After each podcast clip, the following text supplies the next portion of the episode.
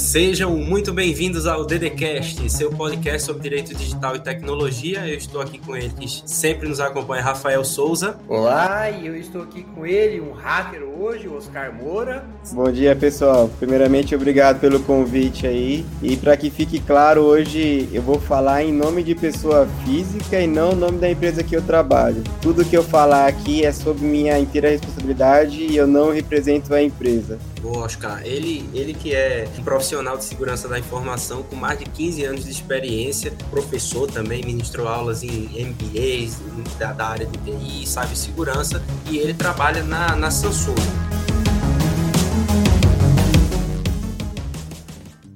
Eu atualmente trabalho na Samsung SDS, que é uma das empresas do grupo da Samsung. É o braço de TI e segurança da informação da Samsung, que todo mundo conhece, que é a Samsung Electronics. Bom, eu iniciei minha carreira. Eu, for, eu sou formado com desenvolvimento web, com ênfase em comércio eletrônico, então eu comecei minha carreira em desenvolvimento.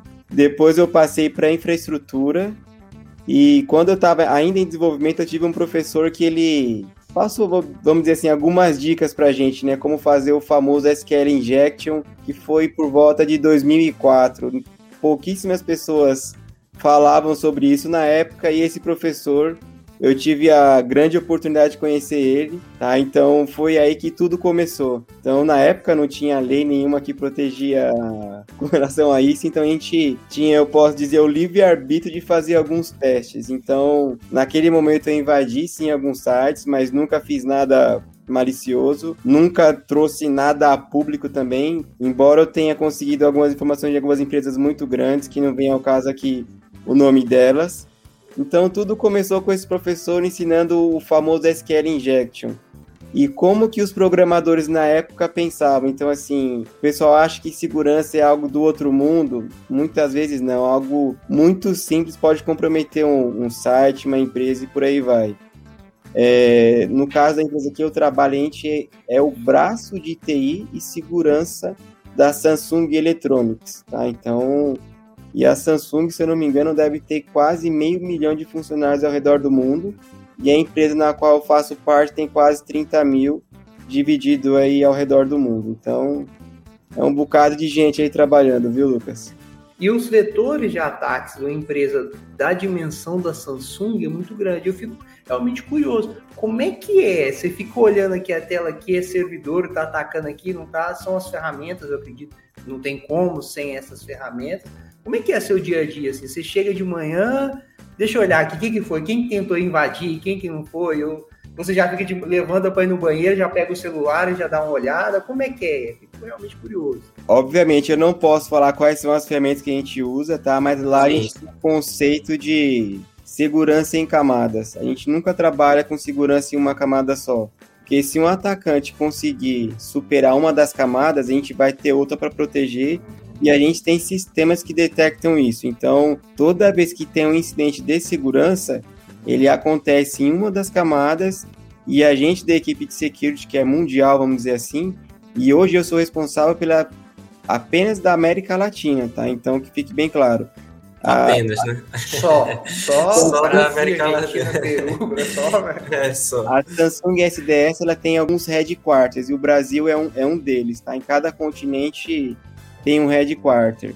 E, obviamente, a nossa operação aqui, eu diria que ela é muito pesada, tem ataque, eu acho que vocês podem imaginar que acontece todos os dias, mas até para a gente que é da área de segurança, toda vez que a gente tem reunião com, com a equipe interna, a gente fala que a gente mexe num vespeiro. Porque, assim, se você procurar problema, você vai achar.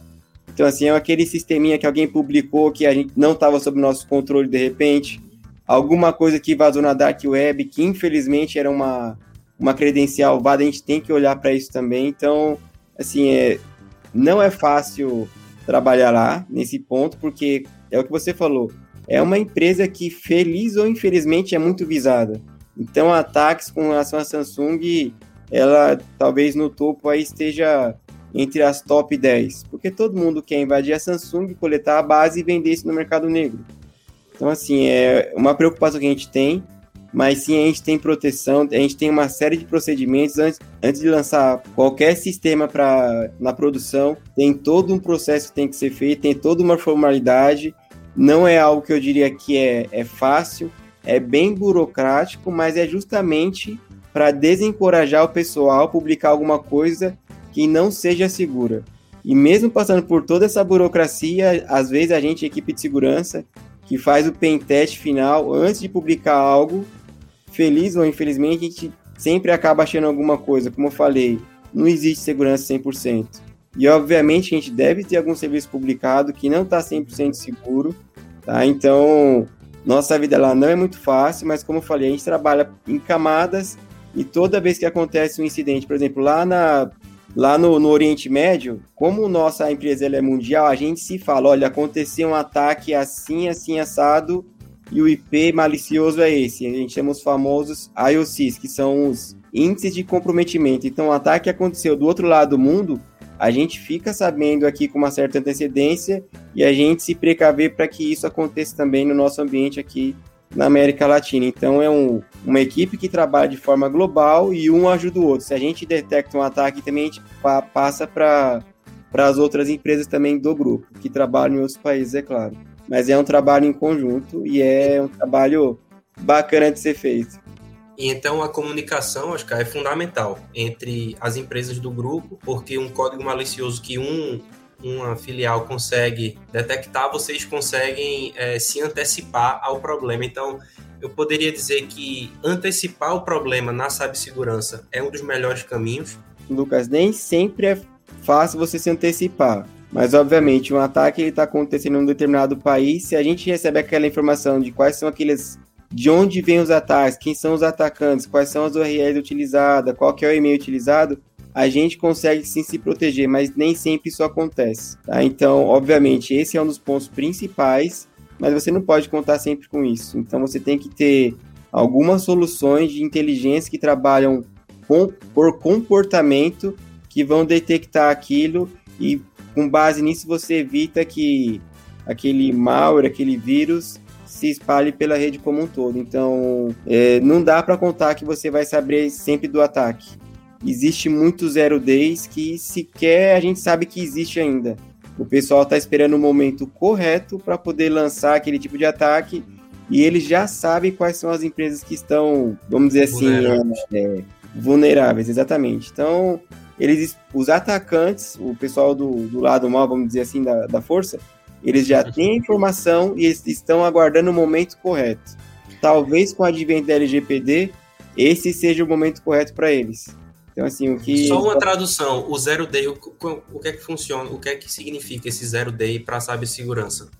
Tá. Zero day é um, uma vulnerabilidade que ela não foi publicamente exposta ainda. Alguém descobriu uma falha em um determinado sistema, não importa qual, seja ele Microsoft, Linux, enfim, ou qualquer outro produto, a pessoa guardou para ela ali e ela vai explorar aquilo, ou seja, ainda não existe contramedida. O fornecedor da solução não sabe que tem aquele problema ainda, então ele não logo não, não, consegue se proteger.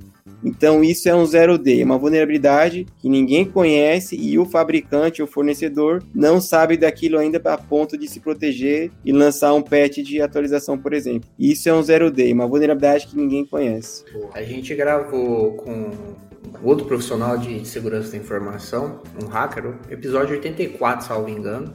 E a tradução que ele trouxe, Oscar, sobre o zero day, olha, lembra do Covid? O Covid chegou aí, não tinha vacina, tinha nada, ninguém não sabia. E aí você foi correr atrás, né? Você foi correr atrás e aí desenvolver as vacinas. E aí você começa a fazer testes, a eficácia nem sempre é de 100%.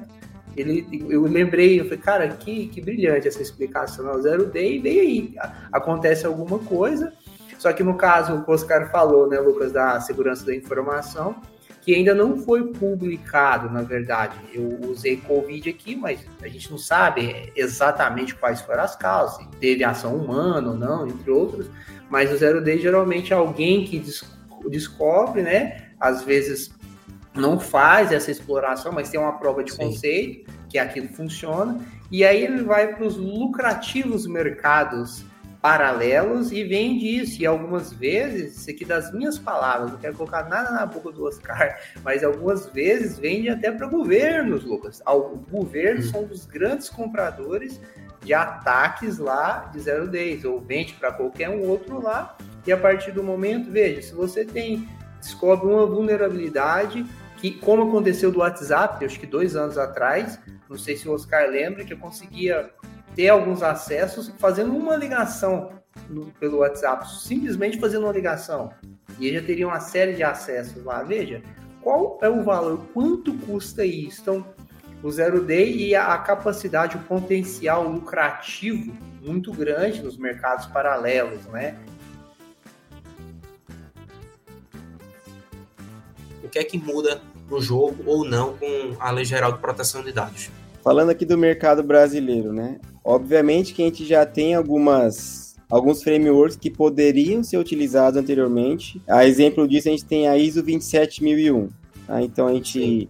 é amplamente divulgada, muitas empresas já utilizam ela. E as empresas que estão em conformidade com a ISO 27001, elas vão ter pouco ou quase nada de dificuldade para atender a LGPD. Eu posso falar para vocês que a empresa que atende a ISO 27001, ela atende, eu diria que uns 80% do que a LGPD exige. Mas lógico, a gente está no Brasil, poucas empresas estão adequadas, até porque você adequar uma LGPD para uma empresa que é grande não é barato, a gente sabe disso, infelizmente. Algumas soluções que a LGPD pede que a gente tenha, principalmente de criptografia, que talvez vai ser um dos itens que mais vai ajudar a reduzir o valor da multa, ainda no Brasil é um valor muito caro. Tá? Para você criptografar um banco de dados, uma que você vai ter que aumentar o seu poder computacional de hardware, isso também acaba sendo caro, e não é, não é algo tão simples. Mas, como eu falei, a empresa que já está aderente à ISO 27001, ela vai ter muito pouco para se fazer para se adequar ao LGPD. A exemplo disso, a gente tem o Privacy by Design. O que, que é isso? Para vocês do, do ramo do jurídico, é algo que é muito simples, mas para a gente que é da área de segurança e de TI, talvez seja algo que é novo. Então, assim, toda vez que você for lançar um projeto, você tem que considerar a privacidade como um item mandatório. Então, assim, você tem que avaliar se ali tem dados é, pessoais e dados sensíveis. Então, assim, o projeto ele começa por aí. Então, assim, eu tenho que saber quais são as medidas que eu vou precisar ter para proteger aquele dado, porque a LGPD é muito clara. Ela fala que você tem que proteger o dado do momento da coleta até o momento da, do armazenamento e até quando ele está em trânsito. Então, assim, é, proteção fim a fim. E tem soluções que fazem isso. Então, assim, não é algo muito difícil, mas é trabalhoso. E as empresas que já estavam adequadas à ISO 27000, elas não vão ter tanto trabalho assim. Vai ter adequações, sim, obviamente, mas elas já estão alguns passos à frente das empresas que não têm praticamente nada. E no Brasil, como eu falei, poucas empresas é, deram a devida atenção. Todo mundo achou que a LGPD não sairia agora as sanções administrativas. Talvez tenha sido um pouco de surpresa para todo mundo, porque o pessoal esperava para janeiro do próximo ano. E agora vai ser aquele é, aquele corre-corre, porque muita empresa não está preparada. E qual que é a preocupação, né? Aquilo que a gente até conversou no, no início Empresa que tem um poder de investimento, ok, vai ser fácil resolver. Mas e as pequenas que não têm? Infelizmente, muitas empresas vão deixar de existir. Porque a própria LGPD fala, olha, você tem que avaliar o fornecedor que você contrata. Se o seu fornecedor não está em compliance, aquele fornecedor que não está em compliance, ele vai ficar, de certa forma, impossibilitado de fazer novos negócios. Então, assim, a LGPD, eu entendo, é algo muito bom, só que vai fazer muita empresa sair do mapa, porque uma empresa grande, por exemplo, grande ou não, ela não vai querer arriscar o seu negócio e fazer um contrato com a empresa que não está em conformidade. Porque aí, talvez ela, como controladora do dado, ela vai repassar um serviço para alguém que vai ser o seu operador, mas o risco é todo dela. Ela talvez não vai querer assumir aquele risco por uma empresa que não está em conformidade. Então, a recomendação é tem que se adequar, vai sair caro para algumas empresas, mas é aquele tipo de investimento que tem que ser feito para você garantir a sua continuidade do negócio, vamos dizer assim. Eu não sei se eu respondi tudo, Lucas, que você precisava, mas acredito. Não, mas, mas levantou bons pontos assim que, que me fazem pensar também esse ponto da, da concorrência também, né? Muitas empresas quando elas não fazem a, a própria do diligence dos fornecedores, elas acabam tendo um prejuízo econômico que elas acham que só vão ter com as multas e não é verdade, né? Não é, não é o caso, não é esse caso, porque já existe um prejuízo econômico acontecendo e, e esse é o problema mesmo da, da LGPD, né? A LGPD, você, se você esperar a multa, acaba que, que você está tendo outros prejuízos antes de você implementar a lei dentro de uma empresa. Né? Eu acho que esse ponto da LGPD é, é bom a gente falar sempre, né, Oscar, também que não é a mesma coisa, né? Uma coisa é cibersegurança, outra coisa LGPD, né? LGPD é um mundo que meio que se conecta à, à cibersegurança em alguns pontos, não é? Na é verdade? Perfeito. E muita gente acha que a equipe de security das empresas tem que ser o responsável por isso. Na verdade, não é. Todo mundo da empresa tem a sua participação. Assim, se tiver um incidente de segurança, a equipe de segurança tem que ser avisada, vai ser feita uma investigação, vai falar com o DPO e, se for o caso, vai levar o caso para a NPD. Então, assim, não dá para colocar tudo nas costas da equipe do jurídico, nem tudo nas, copas, nas costas da equipe de security. É um trabalho que é em conjunto. E a empresa inteira está envolvida, não é só alguns departamentos. Você tem observado isso é, com colegas, eventualmente, né, com pessoas do ramo, que há uma, uma tendência de colocar nas costas do pessoal da TI a LGPD, ah, se vira o pessoal lá do, do, do, do, TI. Tem escutado reclamações de amigos, alguma coisa dessa natureza? Infelizmente, sim, Rafael, muito. E assim, é, por exemplo, um assessment para validar qual base legal a empresa está inserida. A gente de segurança não tem capacidade para isso, gente. É algo muito profundo. Uma pessoa jamais vai conseguir descobrir isso. Tem que ter um apoio de alguém do jurídico. A parte de segurança, ok, dá para tocar.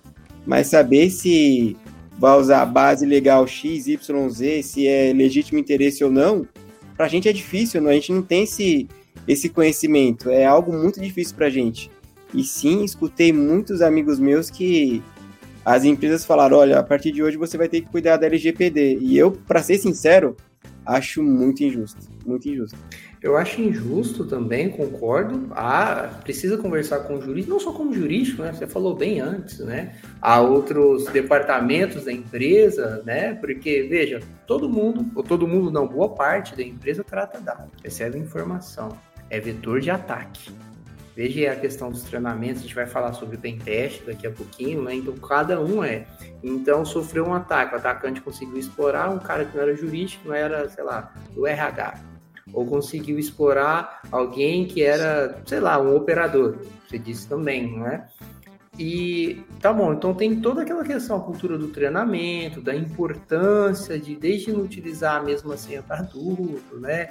Entre outras coisas que são simples, mas que é necessário, vamos falar, ó, se der ruim, pode ser muito grave. E aí é onde a gente, quando, dependendo da, da, da profundidade do ataque, quando ele consegue extrair uma base de dados muito grande, ele pode extorquir a empresa, ou ele pode divulgar isso publicamente, dependendo do tipo de empresa, um hospital ou não sei, uma escola, alguma coisa lá, você pode prejudicar a vida de muita gente a partir daí.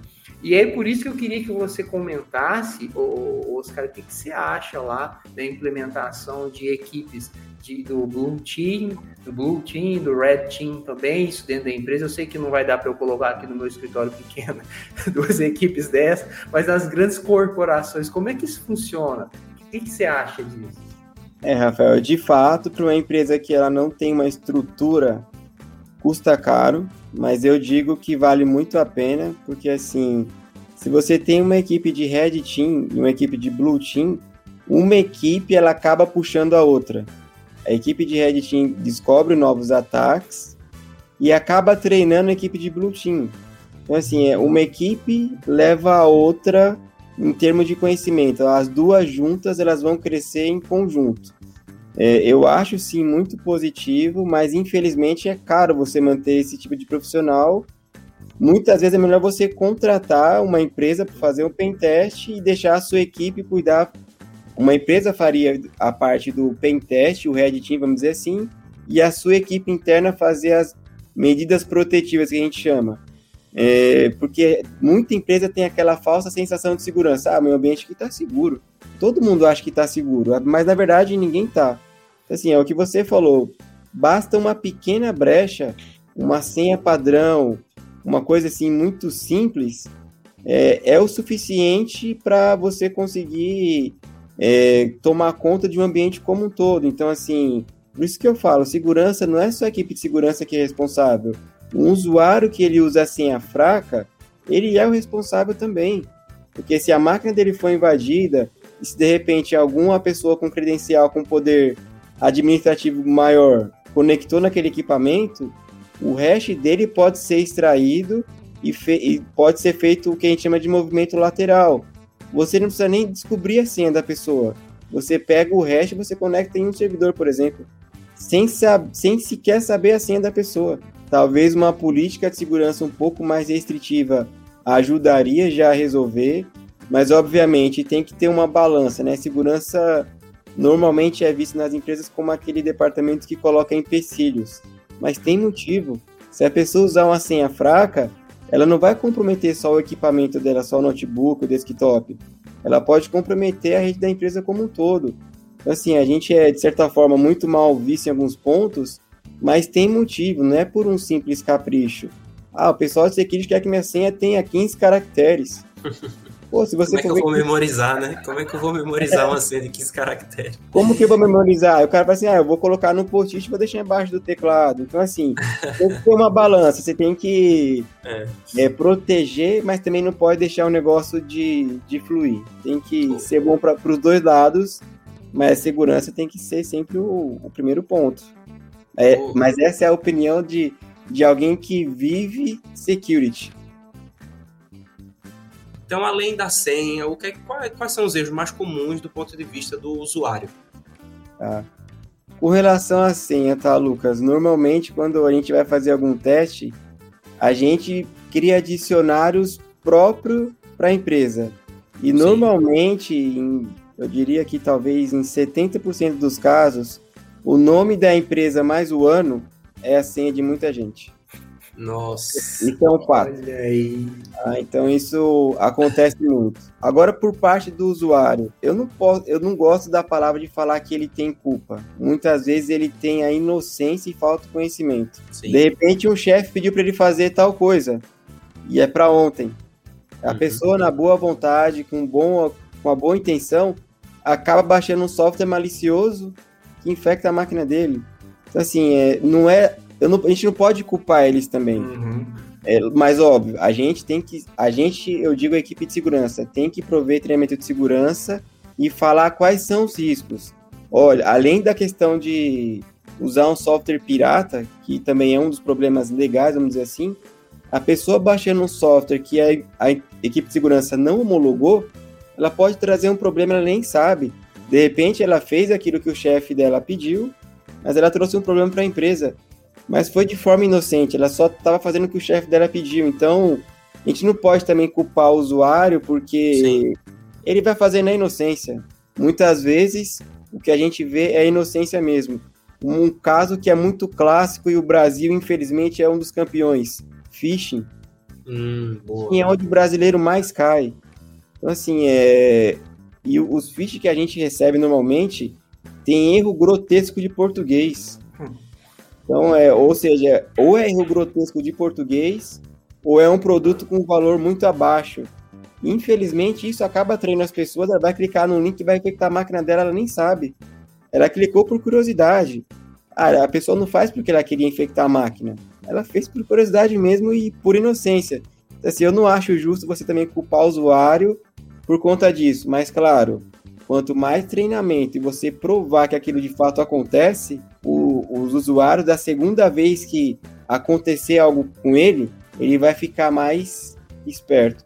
Por isso que eu entendo que treinamento, a parte de conscientização, nesse ponto é o mais importante, Lucas. Não tem muito o que fazer. Porque cedo ou tarde um usuário vai cair no, phishing. A gente fez teste já com pessoas de TI e pessoa de TI cai. E teoricamente é um, um, uma galera que você fala, meu, esse pessoal não vai cair. E cai. Mas e aí, o cara, você fez o ataque, o cara caiu no phishing, você não, alguém fez, caiu no phishing, clicou, criptografou a máquina, aí a pessoa caiu no phishing lá, clicou, instalou o aplicativo malicioso, tinha muito privilégio, e aí criptografou um banco de dados muito grande. E aí, o que, que você vai fazer? O que, que a segurança vai fazer? O que, que eu posso fazer? Tá, eu vou falar em duas etapas, tá, Rafael? Primeiro, o que deveria ser feito? A pessoa nunca deve estar conectada com a conta com poderes administrativos. Esse é um dos pontos. Isso é uma forma de você não resolver, mas você mitiga muito o problema. Então, a pessoa, quando for conectar em um equipamento que requer poderes administrativos mais elevados, que ela tenha uma outra conta para isso, ou então você tem uma solução de que a gente chama de cofre de senha. Tá? Então, esse seria a primeira etapa. Com relação, pô, já aconteceu o problema, criptografou os dados. Você tem que garantir que seu backup está fiel. Esse é o primeiro passo. Por isso que todo mundo fala, ah, meu processo de backup está 100%. Ótimo. E o seu processo de restore, você já validou também? adianta você ter backup e não testar o restore. É a mesma coisa que não... quem fala que só faz backup sem testar, é a mesma coisa que não ter, gente. E é algo que é, é simples, mas poucas empresas se preocupam. O problema já aconteceu, criptografou os dados. É, o que tem acontecido aí, principalmente com vari algumas variantes do Anacry. É, é um código malicioso, muito bem escrito. Ele tem o poder de se multar, mas ele acabou se tornando público. O que, que tem acontecido hoje em dia? Por ter se tornado público, muitas pessoas pegaram esse código-fonte, eles alteram a carteira do Bitcoin que recebe ali o, o valor do resgate, vamos dizer assim. Resgate, é. E a pessoa que de fato tem a, a chave de descriptografia não recebe o dinheiro. O dinheiro vai para uma outra pessoa. A pessoa pegou aquele código, alterou a carteira de Bitcoin dela para dela a empresa pagou para essa pessoa, mas quem tem o poder de enviar a chave não recebeu dinheiro. Logo, ela não vai passar a chave. Então, a, a nossa dica aqui de segurança não paga. Garanta seu backup, vai sair muito mais barato. Até porque a gente vê aí os, os valores exorbitantes 10, 20, 30, 50 milhões. Gente, isso daí é faturamento que a empresa não tem no ano. Então, assim, é valor que não dá para você contar que a empresa vai contar em pagar aquilo sem garantia de receber, sabe? É um risco muito alto. Perde um dia de operação, mas garanta que seu backup do dia anterior esteja íntegro. Só que tem que validar mesmo, porque o que está acontecendo hoje em dia é o seguinte: o cara já criptografou seus arquivos e você está fazendo backup criptografado.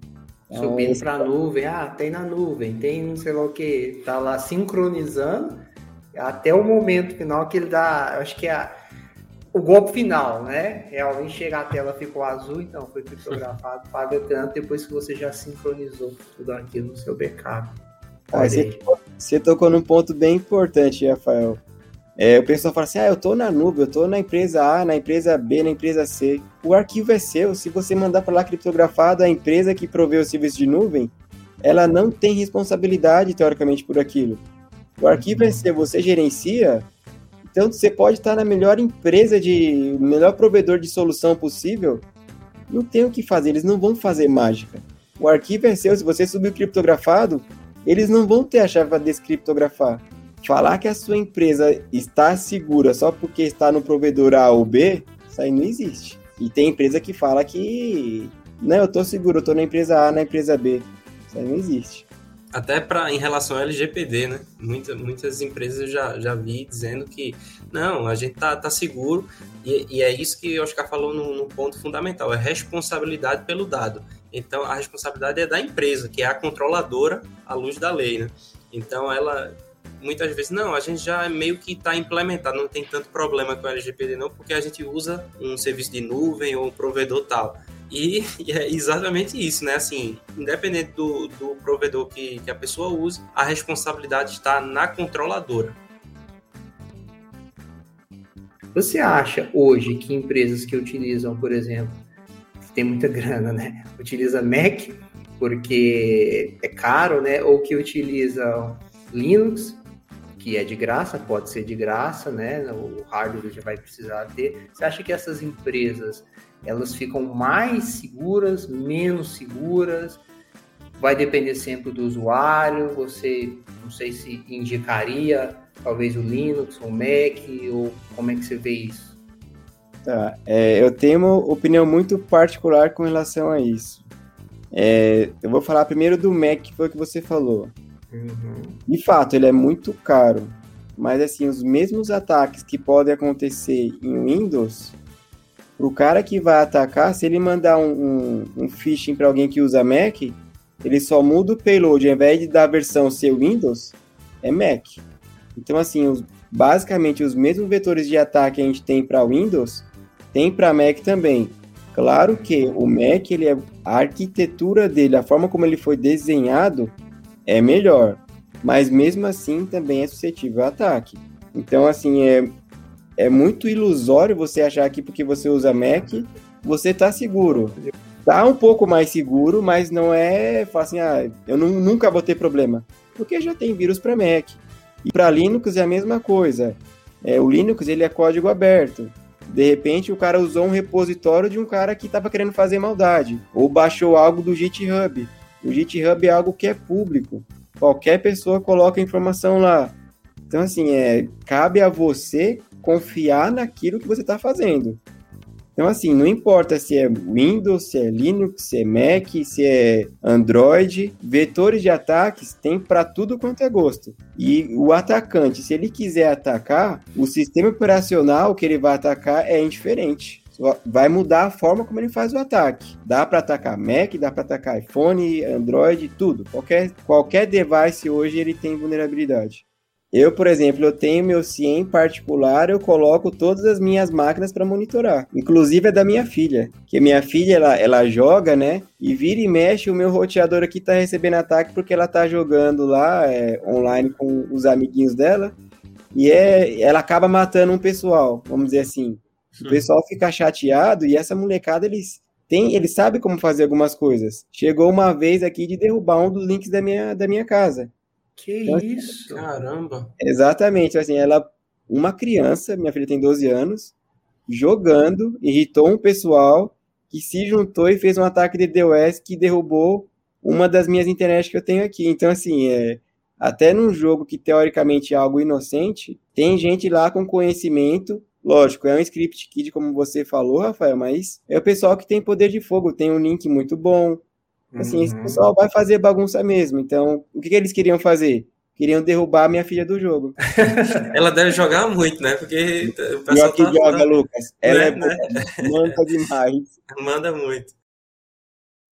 Qual é o perigo de uma, de uma Wi-Fi pública? né, que você acessa ali, eu acho que deve ser também um dos vetores, né, Oscar? Essas Wi-Fi públicas que qualquer um pode conectar, pode ser um vetor de ataque também, não é? Essa é uma pergunta retórica, né, Lucas?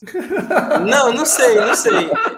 Eu, eu não, espero, é... eu, eu, espero que, que, seja porque eu sempre uso VPN, né? Na, na dúvida, eu sempre uso VPN. É sim, Lucas, é um perigo. Eu, particularmente, na rua eu desativo o Wi-Fi, eu não uso. E toda vez que eu tenho que utilizar, eu ativo minha VPN, que eu tenho na minha própria casa, ou então numa VPS que eu tenho na nuvem. Então eu vou passar por um link onde eu confio. Eu nunca confio num link de lanchonete, café, mercado, aeroporto, não importa onde seja. Porque eu posso falar para vocês que é muito fácil a ponto de, um, de uma criança, um garoto de 15 anos, subir um Wi-Fi com o mesmo nome do, do Wi-Fi do local onde você está, sem senha, você vai conectar, pô, internet de graça. O brasileiro adora isso, internet gratuita. Pô, vai lá e conecta. Só que ele não sabe que todo o tráfego que ele tá do equipamento dele vai passar pelo equipamento do atacante para depois ir para a internet. Então, assim, tudo que passou ali, ele passou usuário, senha. E de repente o cara sobe uma, uma internet como se fosse essas de, de café mesmo. Olha, faz aqui um seu cadastro aqui, coloca seus dados do, do Facebook. A pessoa coloca. Acabou. É o mesmo usuário e senha que a pessoa usa para o e-mail particular, o e-mail da empresa. Com assim. um ele consegue vários, né? Porque a pessoa usa a mesma senha para tudo. Porque não consegue memorizar a de 15 caracteres lá que o, que o Oscar recomendou, aí ela tem que usar para tudo a mesma senha. É um problema. Ah, mas esse problema é, é fácil resolver, Lucas. Tem softwares que fazem gestão de senha e eles são seguros, mas óbvio, você tem que saber escolher. Tem alguns de mercado que são bons, vale a pena você gastar um, um dinheiro para você ter a segurança. Esses softwares que fazem isso, ele tem o autocompletar para browser. Ou seja, em vez de você salvar a senha que fica no browser, que tem um script que é qualquer criança pode rodar e pegar todas as senhas que ficam salvas em qualquer navegador. Isso é público, fica na internet. E o que, que o pessoal faz? Grava a senha no navegador. O navegador já pede, né? Geralmente, ah, você quer salvar aqui? Ainda bem que ele dá a opção de nunca, né? Dá para desativar, inclusive, essa pergunta, é. né? Isso aí que o Oscar falou, para quem estiver ouvindo, a gente já gravou, é, tem vídeo gravando sobre gerenciador de senha, procura lá, tem um Bitwarden, a gente gravou melhor um título clickbait, melhor gerenciador de, de senha 2021. Tem do LastPass também, nós já gravamos, falava de compartilhamento de senha. Então, para quem está ouvindo, dá uma olhada lá no canal que, que tem para já começar a utilizar um gerenciador de senha e não sair repetindo tudo aí, ter uma senha só, uma senha mestra, né? Ficar mais seguro, né, Oscar? Oscar, pode mandar fazer aí o, o jabá, se quiser divulgar algum trabalho seu também, site, rede social, onde é que, onde é que o pessoal do DDCast encontra o, o Oscar? Ah, Lucas, eu tô no LinkedIn, eu não...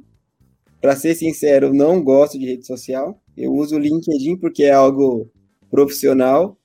É, e eu, para ser sincero, eu acho que é. Para quem não trabalha com isso, claro, que é o, meu caso, ficar muito tempo no Facebook, Instagram tudo mais é para mim, tá? É a opinião particular do Oscar. É um tempo perdido que eu poderia estar estudando. Então eu não tenho rede social, que eu tenho é só LinkedIn mesmo e é meu nome completo, Oscar Moura Maciel. Quem quiser entrar em contato aí, mandar uns parabéns por esse episódio, vão, vão lá e, e mandem uma mensagem, conectem com o Oscar. Então é isso. Então, por hoje é só, pessoal. Muito obrigado, Oscar. Muito obrigado, Rafael, por participarem desse, desse episódio. Foi muito bom mesmo. Estou aqui cheio de coisas. Já estou com uma lista aqui para fazer, para melhorar a minha segurança da informação. e é isso. Obrigado, Oscar. E até uma próxima, pessoal. Valeu.